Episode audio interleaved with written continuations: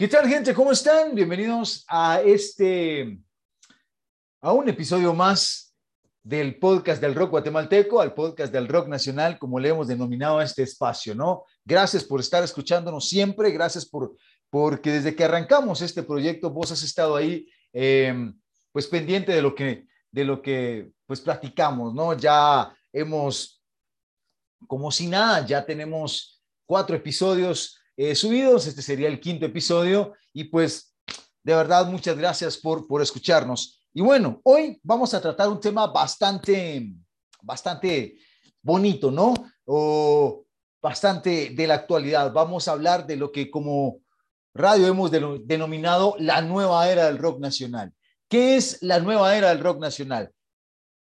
Antes de entrar en, en materia, cabe mencionar que el rock en Guatemala viene desde los años 60, ¿no? Cuando fue pues todo el boom del, del movimiento rock en general, eh, digámoslo así, eh, anglosajón, es decir, en Estados Unidos, que venían gente como Elvis Presley, los Beatles, ah, obviamente acá en Latinoamérica pegó mucho con los locos del ritmo, en México, por ejemplo, a Abraxas, por ejemplo, y, y varias bandas más. acá en Guatemala, en ese entonces aparecieron bandas como SOS, Caballo Loco, Apple Pie, y todas estas pioneras de en realidad del rock en Guatemala o del rock en español en Guatemala, ¿no? luego, pues, em, de ese pues pequeño movimiento, debido a, toda la coyuntura política que se vivía en el país, hubo un silencio bastante extenso del 70 eh, más o menos para el 80, 81, 82, cuando pues digámoslo así, por, por la misma coyuntura, increíblemente, pues se vuelve a, rebuscar qué es lo que se ha hecho en música guatemalteca y encuentra en el disco de Alush Nahual el homónimo, el primer disco de Alush, el que fue publicado en 1982, que se denominó, que se llama así, Alush Nahual. ahí pues comienzan a resurgir bandas, comienza a hacerse un pequeño movimiento, sobre todo a mediados de los 80, 85, 86, cuando eh, se comienzan a hacer los conciertos del árbol de Navidad, que eran precisamente en estas fechas donde eh, la esposa del presidente de ese entonces, eh, em, la esposa de Vinicio Cerezo, pues arma estos, estos eventos gratuitos, trayendo a bandas del extranjero y promoviendo un poco, digámoslo así, a las bandas que en ese momento estaban apareciendo en Guatemala, como Sangre Humana, que luego se volvió Guerreros de Metal, Iteum y demás. Pero fue hasta los 90, digámoslo así, o finales de los 80, principios de los 90, cuando ya hubo en realidad un pequeño conato de movimiento de rock en Guatemala, que aparecieron bandas como Itrium, como Tiananmen, Radio Viejo, Amestrés, y ya a mediados de los 90, pues que, por ahí, principios de los 90, que aparece eh, Bohemia Suburbana, que aparece Viernes Verde, a mediados de los 90 aparece La Tona, aparece una casa disquera que se llamó eh, Primera Generación Records con Giacomo Bonafina, se hace Libertad de Expresión ya, y pues viene todo este movimiento de los 90 que, de, que tanto hemos, hemos hablado y que fue una, una etapa muy bonita del rock guatemalteco.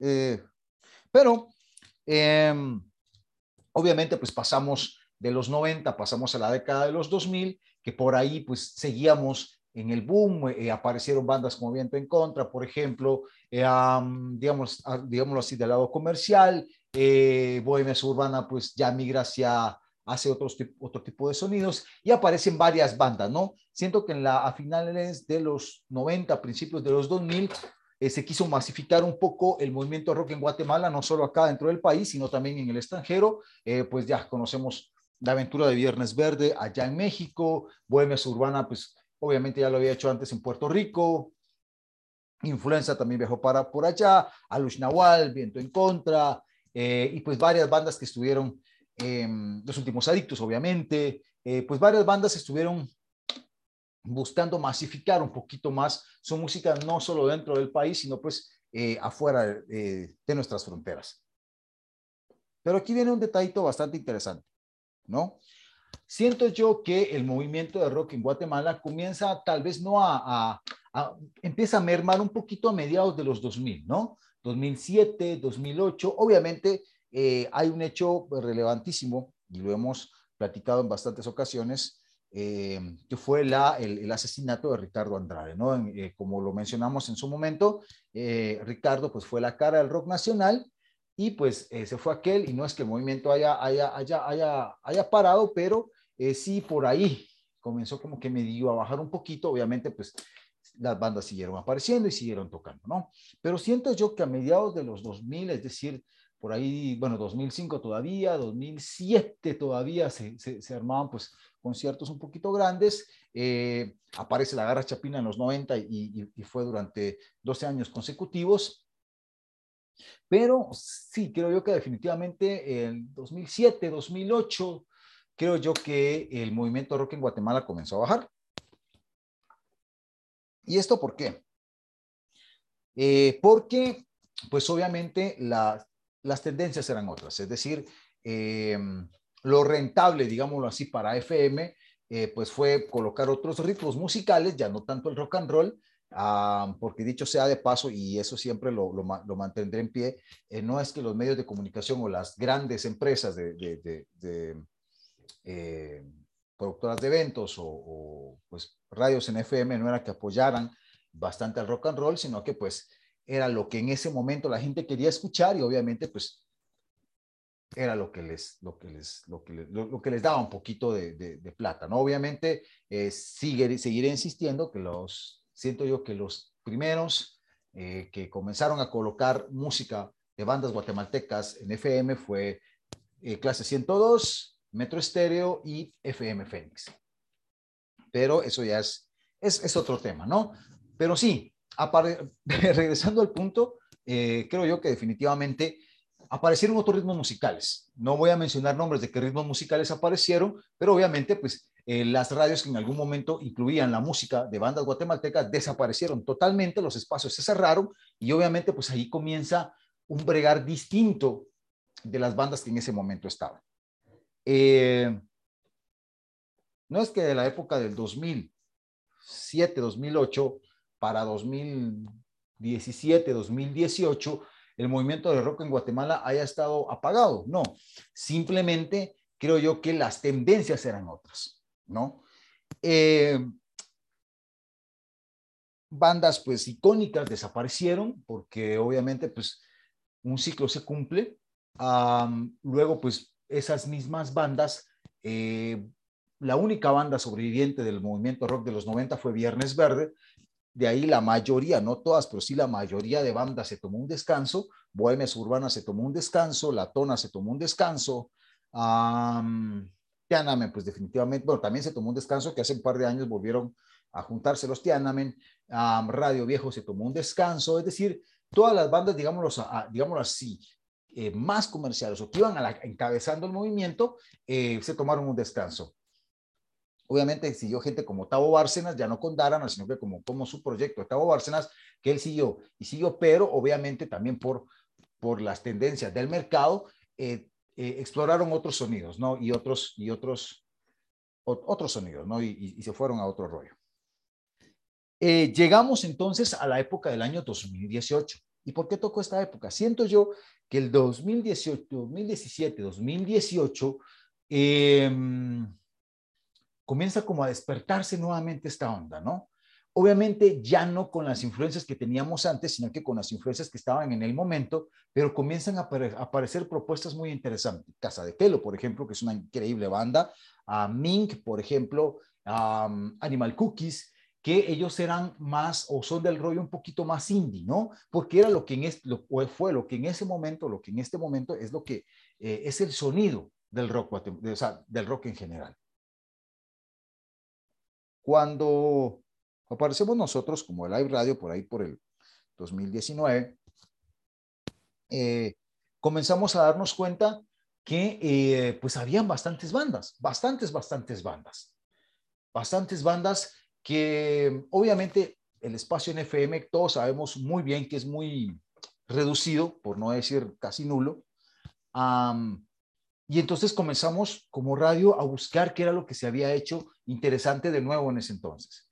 Nos encontramos, por ejemplo, que muchas van, había mucho, había un movimiento, sembrándose un movimiento en el interior del país. Y aquí es donde me quiero ir.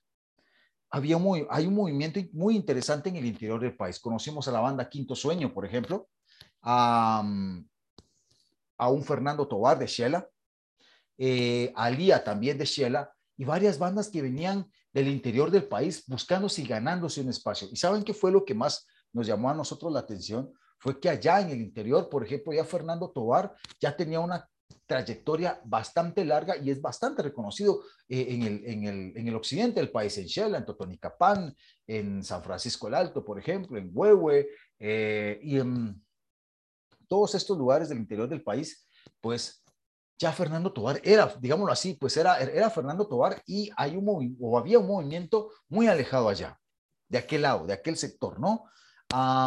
de repente, pues queremos buscar bandas de aquí de la capital y nos topamos con gente como Resonancia, a gente como El Punto y Coma, por ejemplo, a gente como Marcos Vino Viejo, a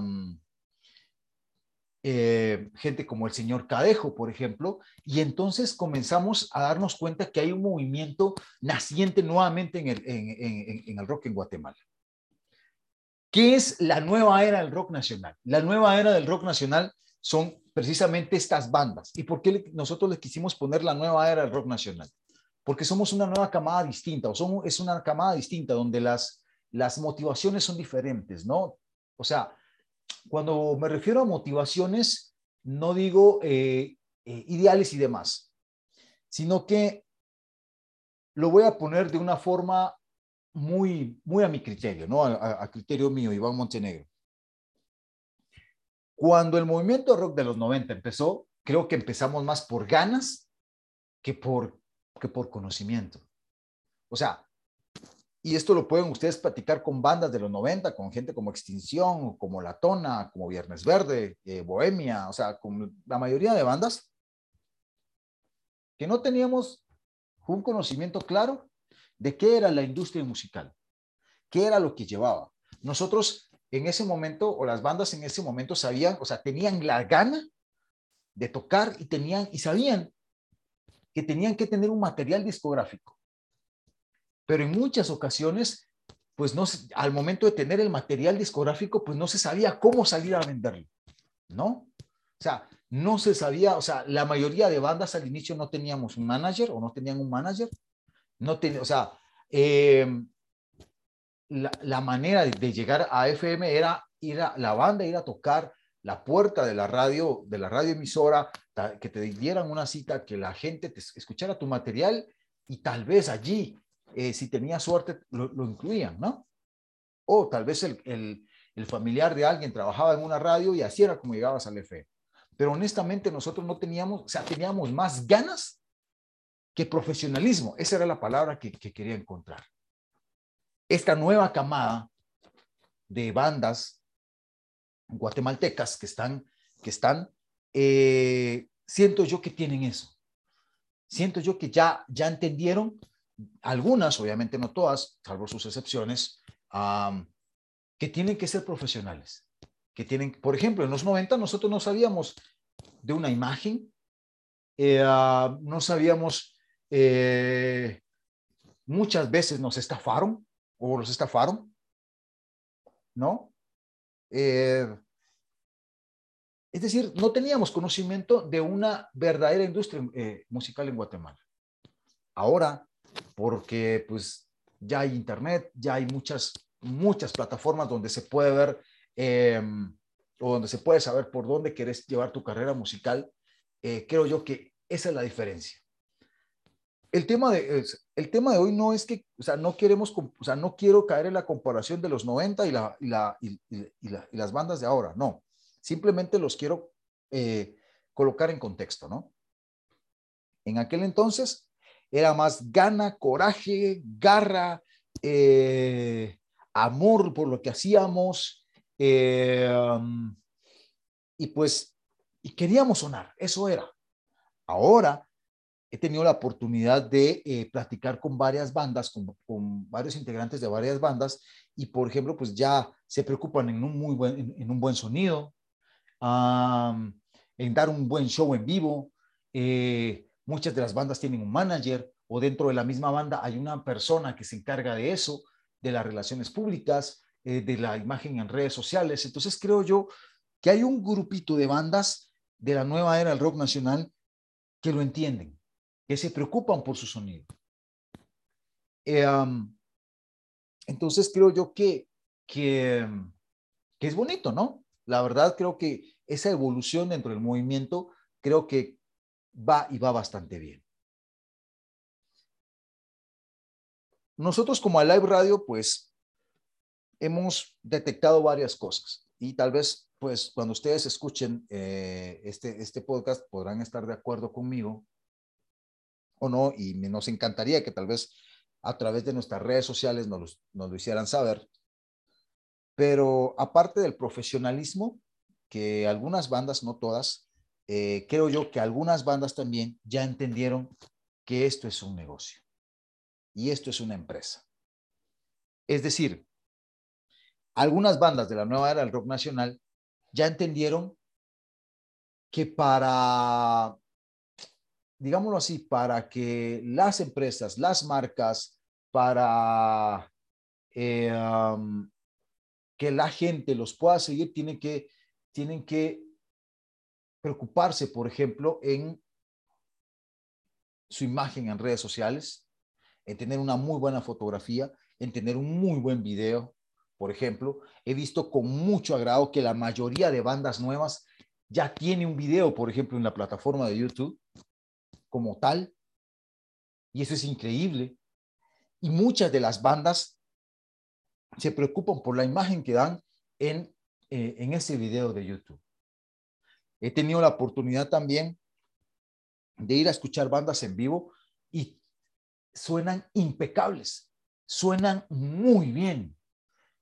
Eh, han entendido que el ensayo, que el trabajo, que la constancia y también el amor que se le, haga, que, se le ponga a, a lo que haces vale y vale mucho. La nueva era del rock nacional son estas bandas que se están tomando la música en serio. Que en Guatemala nos hace falta muchísimo, muchísimo como industria musical, eso no se los voy a negar. O sea, acá en Guatemala la industria musical está en pañales. ¿Sí? Y no por las bandas, sino que nos hace falta mucha infraestructura. ¿Sí? Y eso, y les quiero comentar esto. Y eso es que, por ejemplo, en países, en, algunos países de Centroamérica, la ven, ven a Guatemala como la que mejor estructura musical tiene. Y, y nosotros, yo sigo insistiendo que nosotros estamos aún en pañales. ¿no? Porque nos hace falta un montón de cosas. Pero, pero aquí viene algo que también, un punto bastante importante. Hay gente que ya se dedica, por ejemplo, hay empresas que ya se, que ya se dedican a la imagen pública de bandas. Eso era que antes no se tenía.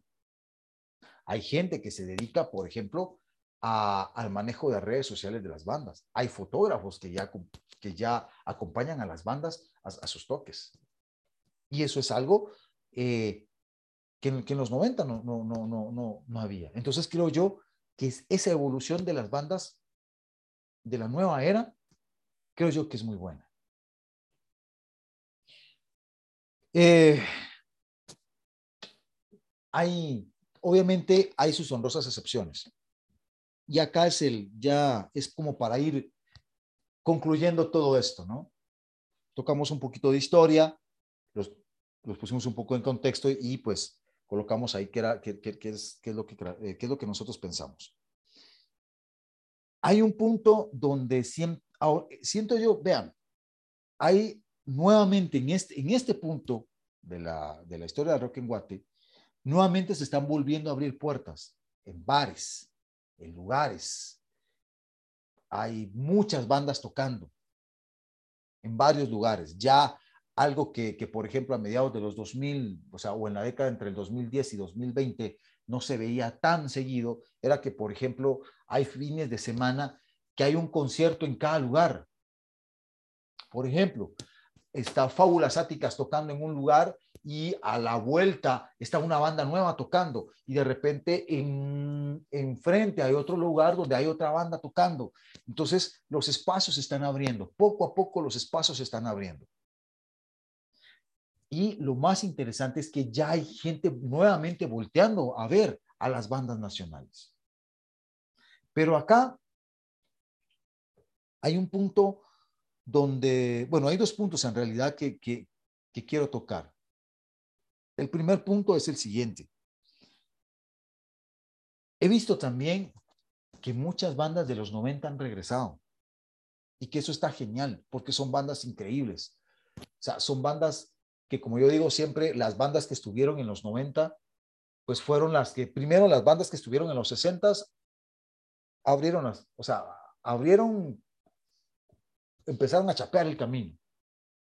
Las bandas de los 90 comenzaron a quitar las hojas del camino. Las bandas de los 90, pues se encargaron de abrir definitivamente el camino y de, abrir puertas en medios de comunicación, en bares, en lugares, en parqueos, en salones, o sea, las bandas de los 90, de los 90 al 2010, hablemoslo así, en esos 20 años, pues las bandas que estuvieron allí, literalmente, pues abrieron, dejaron abiertas las puertas. En un momento se cerró, ya les comentamos por qué, o nuestra percepción de por qué. Eh,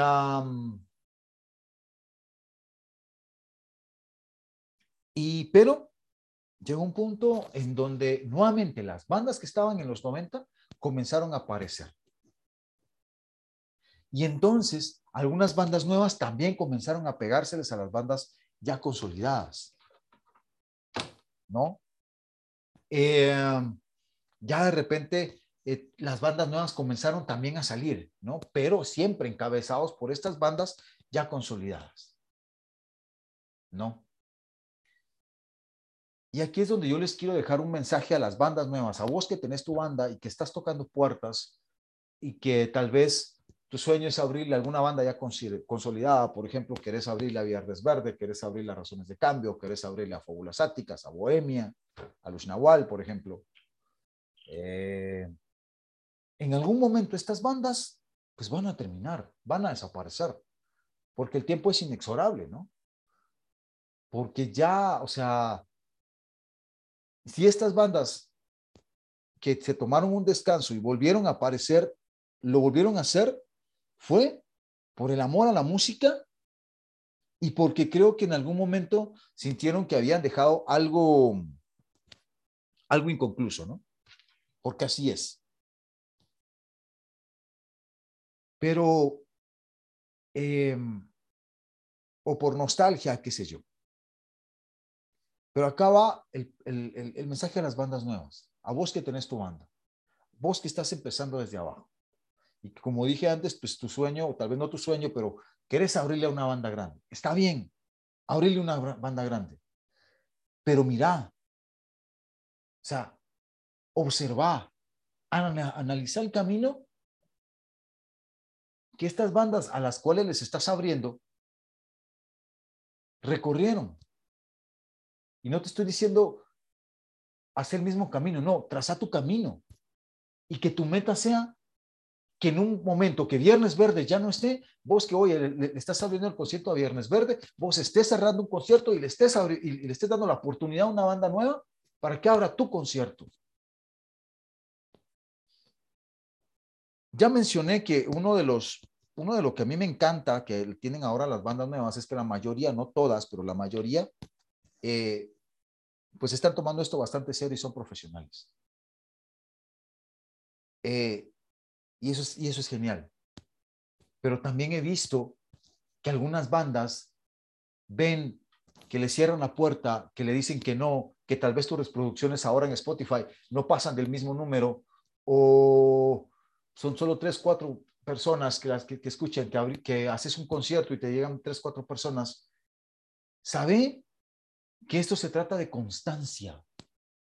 Que si las bandas como Viernes Verde, como Buenas Urbana, como Extinción, les llegan la cantidad de gente a sus conciertos que llegan, es porque ellos tuvieron algo que se llamaba constancia y necedad. Entonces, a las bandas de la nueva era del rock nacional, les pido eso. Les pido que se pongan de meta, que ya, ya llegaron, abrirle una banda importante, digámoslo así, o a una banda pues reconocida, sea del género que sea, sea metal, sea alternativo, sea hardcore, sea lo que sea. Pero ya que estás allí, observa y analiza cuál ha sido el camino de esa banda para llevar a la, gran cantidad de gente que llevan.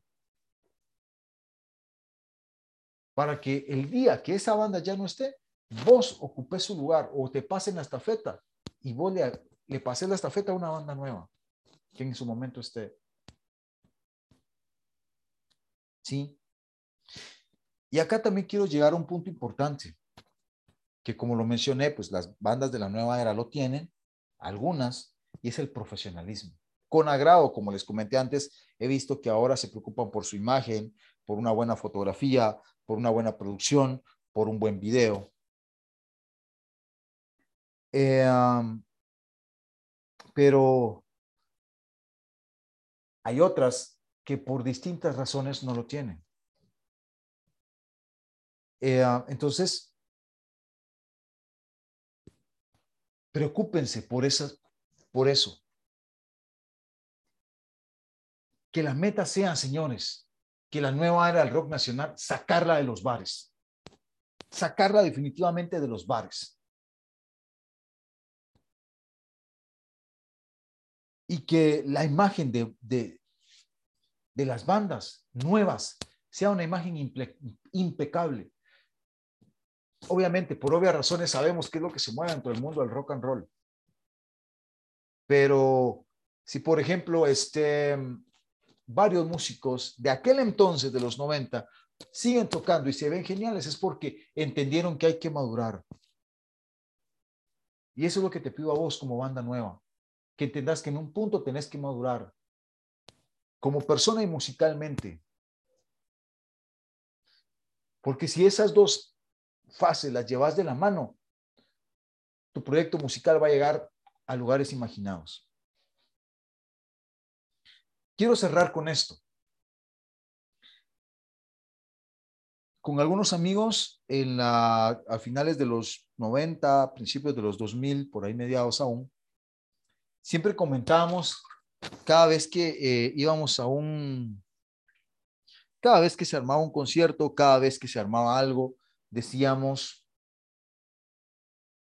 mucha, esto va a ser un antes y un después. Nos volvíamos a juntar y decíamos, mucha, hoy sí, ya vamos, ya, mira la cantidad de gente que vino. Decíamos, el, movimiento está a punto de reventar, está a punto, ya casi, ya casi, ya va, ya va, ya va, ya va. Y resulta que nos quedamos en el ya va.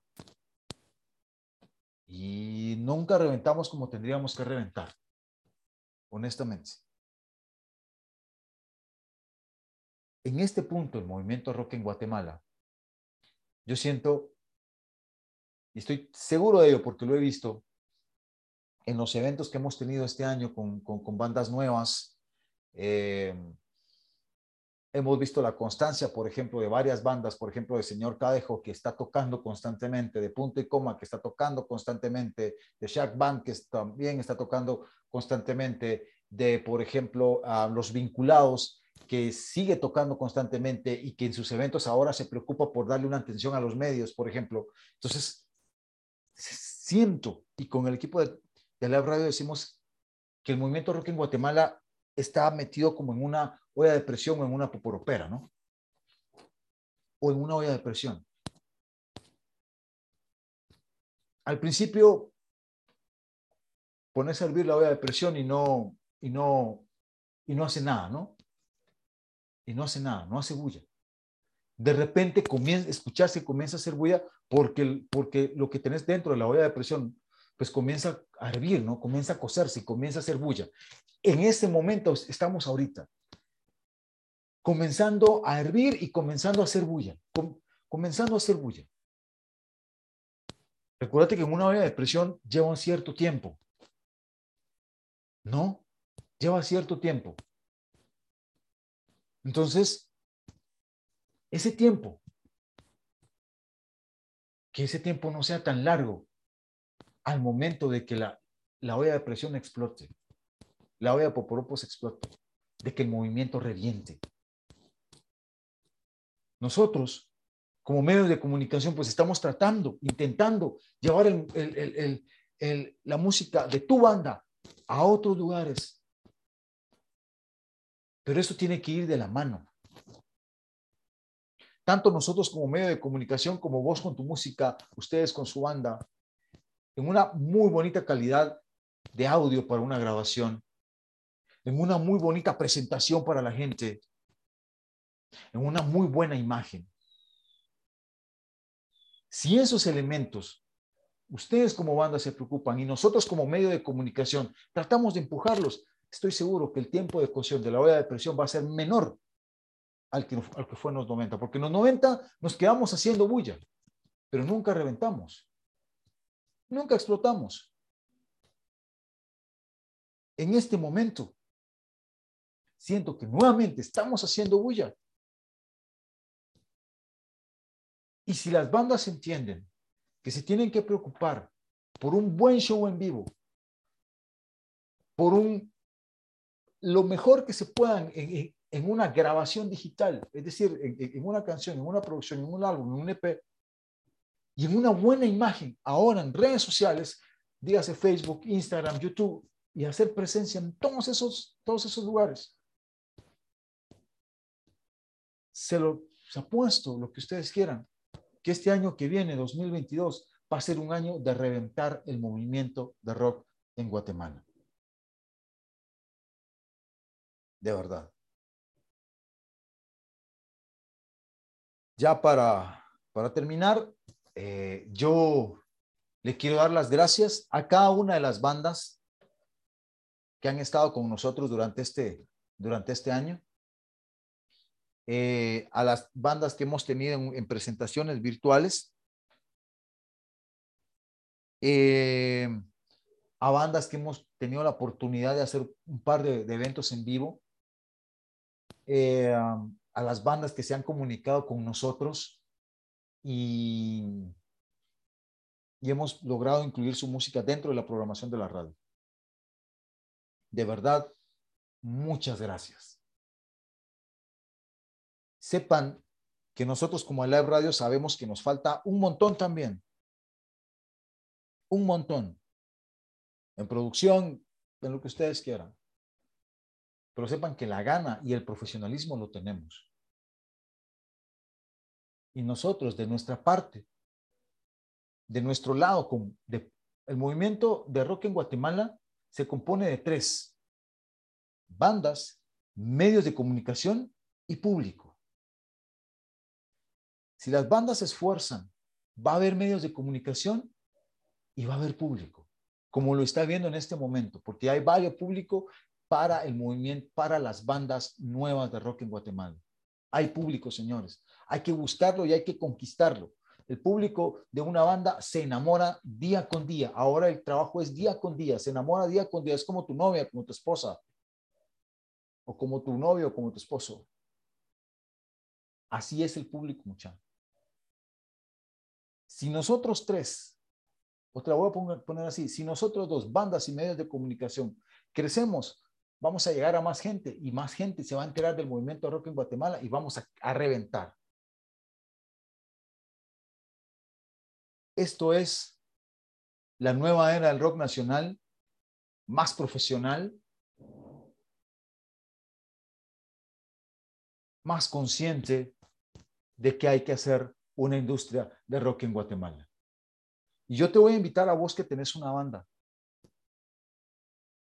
Si notas que hay algo que hace falta, analizalo y cambialo para que tu proyecto crezca.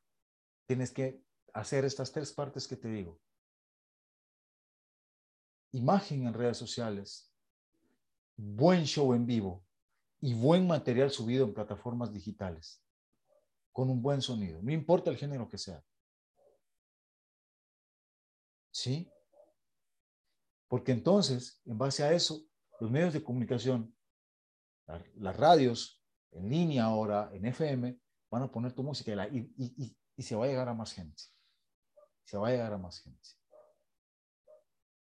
De verdad, muchas gracias a las bandas, señor Cadejo, al punto y coma, a Fernando Tobar, Marcos Vinoviejo, La Varona, Resiliencia, Los Vinculados, Shark Band, eh, Lambur, Chejo Enríquez,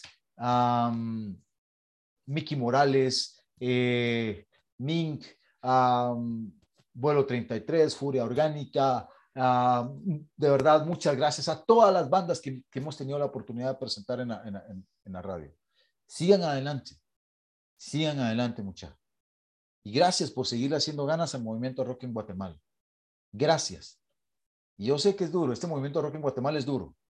Todos quisiéramos vivir de lo que hacemos, de lo que amamos, ¿no? Todos quisiéramos. Todos quisiéramos vivir de la música, pero tenemos que entender que hay un punto donde tenemos que pagar el precio, que es al rato, al principio, tener casi que dos trabajos, tu trabajo que te da el dinero y la música, que tal vez no te remunera en, en este momento mucho dinero, pero que si seguís trabajando, en algún momento lo vas a hacer.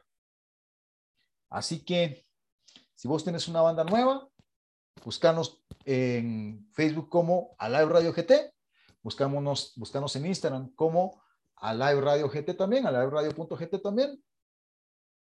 Eh, escribinos, mandanos tu, demo, tu material, platicamos y con gusto te hacemos pues una entrevista y la bulla correspondiente. Si vos tenés un evento, un concierto, igual comunícate con nosotros, mandanos el flyer y nosotros lo, lo publicamos.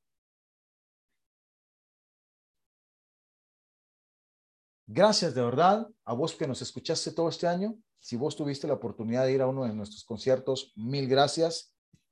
Sigamos, sigamos adelante. Somos Live Radio GT, la nueva era del rock nacional.